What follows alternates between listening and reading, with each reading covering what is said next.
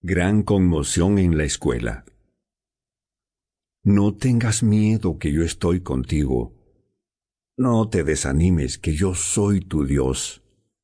Yo soy quien te da fuerzas y siempre te ayudaré. Siempre te sostendré. Isaías 41:10 En el pórtico de la escuela hay un enorme listón negro. Inmediatamente pienso en el maestro de inglés. Es de las personas de mayor edad que conozco. Debe ser él quien ha muerto. Pues últimamente apenas podía caminar y se le había visto enfermo. Al entrar advierto que en la escuela todo parece haberse detenido. La mayoría de los alumnos están afuera de las aulas. Se respira un aire pesado. En los pasillos hay compañeros llorando y chicos llevándose las manos a la cabeza. Se les ve el miedo y la tristeza en sus caras. No logro comprender la conmoción. Me detengo donde están algunos de mis maestros que, con cara seria, platican bajito como si se contaran un secreto. Sebastián ha muerto, le escucho decir a uno de ellos. Las palabras me golpean el corazón es cuando me entero de lo que ha pasado. Durante el entrenamiento matutino de fútbol americano, Sebastián recibió un duro golpe en la cabeza y quedó sin vida sobre el campo de fútbol. No se pudo recuperar. Dicen que el coach Wallen está devastado. Uno de los suyos ha muerto. Parece imposible solo pensarlo. ¿Por qué alguien tan joven muere solo así, tan repentinamente? Me recorre un calosfrío. Apenas ayer lo vi en la entrada de la escuela. Platiqué un poco con él. Hablamos de juntarnos en casa de Aaron a preparar un trabajo en equipo. Estaba sonriente. Me siento confusa. No sé bien qué pensar o qué sentir. El trayecto de la entrada de la escuela al salón de clases nunca fue tan largo y solitario. No he visto a ninguno de mis amigos.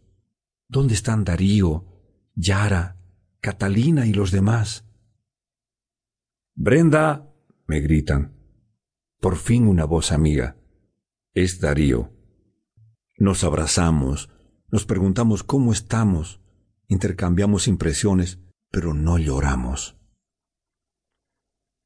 Sebastián iba en nuestro salón y pertenecía a nuestro círculo íntimo, y aunque nadie más de nuestro grupo estaba en el equipo de americano, igual era nuestro amigo y lo acompañamos a algunos de sus juegos. Su ausencia nos duele. Queremos ir al funeral, a pesar de no saber si tendremos el valor suficiente para enfrentar tal situación. No sabemos muy bien qué nos vamos a encontrar allí. Le confieso a Catalina que nunca he estado en un funeral, que me angustia el hecho de tener que ver a Sebastián dentro del ataúd. Pero Darío está muy serio y no dice nada. Se ve bastante afligido. No sé qué tengo, pero mis amigos siempre recurren a mí para contarme sus cosas. Quieren ser escuchados o recibir algún consejo. Esta vez no fue la excepción. Darío me cuenta que ayer durante las clases hizo bullying a Sebastián por ser bajito y jugar en americano. Ni siquiera quería hacerlo, ¿sabes? Lo hice solo para quedar bien con los demás chicos, me dice. Se siente mal por lo sucedido. Está avergonzado.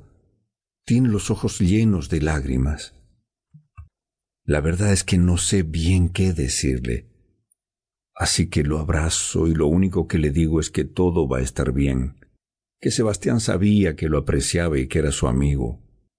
A pesar de mis torpes palabras, Darío logra calmarse un poco. No se habla de otra cosa más que de Sebastián. Todos parecen tener algo que decir. El haber sido un buen jugador de fútbol americano le dio cierta popularidad. Lo cierto es que también fue un chico simpático, algo malo para las materias, pero amable. Durante la clase de física comentamos lo sucedido. Es cuando el maestro nos informa que al terminar la hora podremos ir al funeral. Todos queremos estar ahí para demostrar que nos importaba, que era uno de los nuestros. Al llegar a la atestada funeraria no podemos entrar con facilidad. Nos abrimos paso, todos guardan silencio.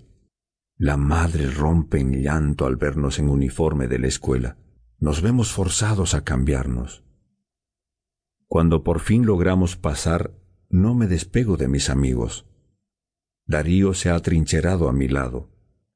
Caminamos lento y temblorosos. Al fondo está el cuarto con el ataúd. Vamos a entrar. Sobre la pared solo hay un cuadro de una paloma emprendiendo el vuelo. Un grito interrumpe mis pensamientos. Ha llegado Santiago, el hermano mayor de Sebastián. Al parecer estudiaba lejos el primer año de universidad. Se acerca al ataúd llorando, casi a gritos. Es hermano mayor de Sebastián y el único que tenía. Le dan un vaso con agua, lo intentan calmar, pero no deja de gritar desesperado el nombre de Sebastián, como si al llamarlo pudiera volverlo a la vida. Se culpa por su trágica muerte, se siente responsable. Es cuando comprendo que todo lo que ha pasado es tremendamente real. El frenético dolor de Santiago me contagia. Nunca había visto tanto dolor en una persona. No puedo más y salgo del lugar. Hermanito, es lo último que escucho. Es entonces cuando de mis enrojecidos ojos se escapa una lágrima y lloro.